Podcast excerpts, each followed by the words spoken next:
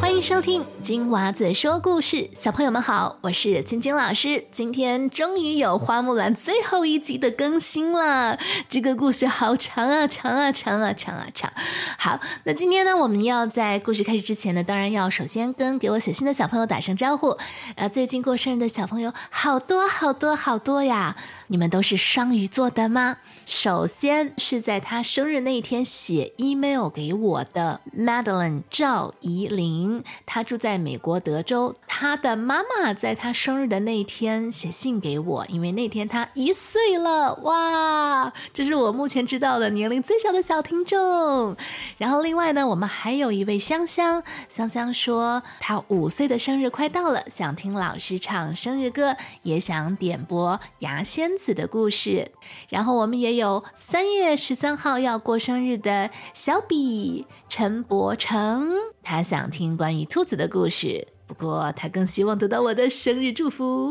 另外一位三月份的小寿星呢是七岁的应晨，所以老师现在呢就送上生日的祝福。还没有听到自己的名字的小朋友呢，不用担心，老师会在下个故事开始前呢跟你们一一打招呼的。那我们一起来唱生日歌。嗯，诶，上次我唱的《听我说谢谢你》版的生日歌，你们学会了吗？那这次我会稍微改动一点点，让它变得更简单。我们一起唱：听我说 Happy Birthday to you，Happy Birthday to you，听我说 Happy。birthday to you. Happy birthday to you. Happy birthday，生日快乐！那接下来呢，我要跟小朋友恩山打招呼。他说非常喜欢独角兽，希望可以听到独角兽的故事。另外还有住在南头草屯的 Molly，Molly 说想听《冰雪奇缘》的第二集，还有公主系列的故事。最后，我们要跟雨山打声招呼，他想听小麻雀与绿宝石的故事。如果你也想点播故事，欢迎写信给我，可以去到我的网站留言，或者到脸书搜索“金娃子说故事”，网址在节目的叙述栏当中都可以找到。那我等你写信给我哟。那现在就让我们一起来完成《花木兰》的最后一集，同时这个故事也是新加坡的患者和 Kalen 想收听的女汉子有关的故事。花木兰是不是非常女汉子呢？让我们听完最后一集就知道了。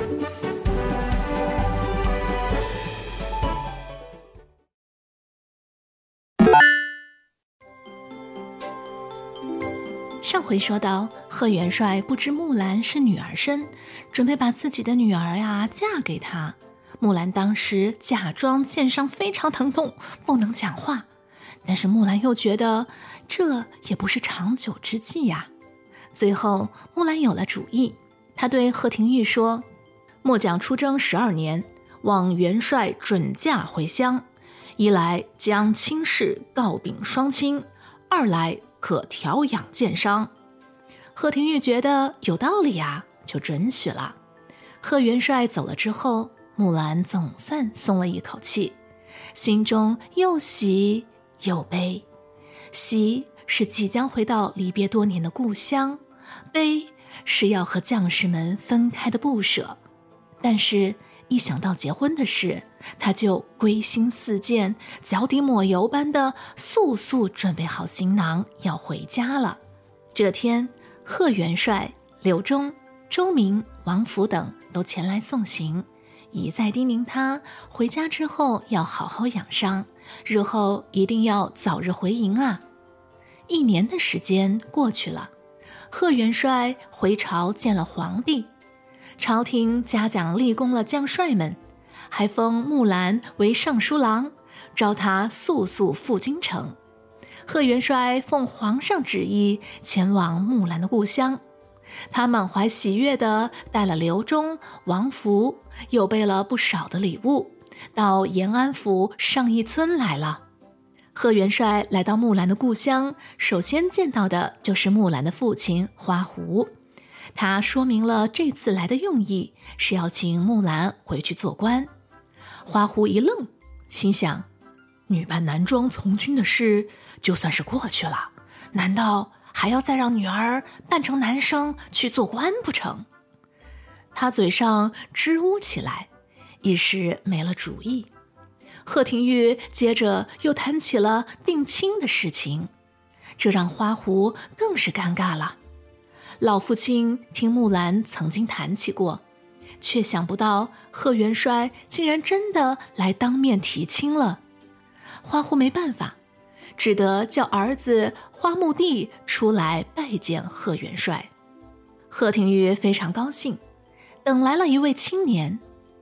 可上下打量了一番之后，连连说：“不像啊，老英雄，本帅要见的是沙场上立功的花将军啊！”贺元帅急着要见木兰，花狐再也无法推脱。只得亲自去叫木兰出来。木兰走入客厅，贺廷玉一看，下巴都要掉了。这位一起共事十几年的花将军，她竟然是女子打扮。贺将军顿时手足无措，弄得连他自己也糊涂了起来。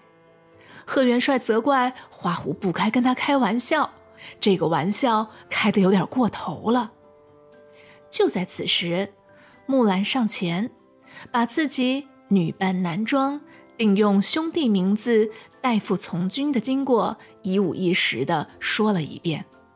贺元帅这才恍然大悟，刘忠他们也万万没有想到，和自己朝夕相处的花将军好哥们儿，竟然是一名女子。虽然事实让人难以接受，但是贺元帅听完整个故事之后，还是赞叹地说：“花将军真是一位巾帼英雄，令人钦佩呀！”花狐带领着客人们来到木兰平时织布的房间，大家亲眼看到木兰亲手织成的花布，都赞不绝口。离开了木兰的老家。贺廷玉回朝廷复命去了，本想瞒着皇帝，怕他降罪木兰欺君。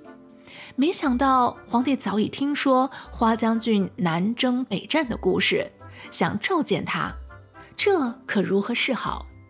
木兰得悉后，还是决定亲自去见一次皇帝，无论最后的结果如何。皇上见到木兰，虽然惊讶。但是对于他的故事，皇上非常感动，认为木兰功劳非常大，尽管是女儿身，但依旧想封她做一名女官。没想到木兰谢过了皇上，说自己并不想做官，原因是离开家人多年，现在只希望能够回乡陪在父母身边尽孝道。皇上非常感动。于是赐予了木兰“巾帼英雄”的称号，还奖赏了良田与财宝。从此，花木兰就在家中纺织、种地，孝敬父母，过着平凡的生活。木兰说：“如果国家再遇危难，她定会再披战袍，保卫家园。”这就是女英雄花木兰的故事。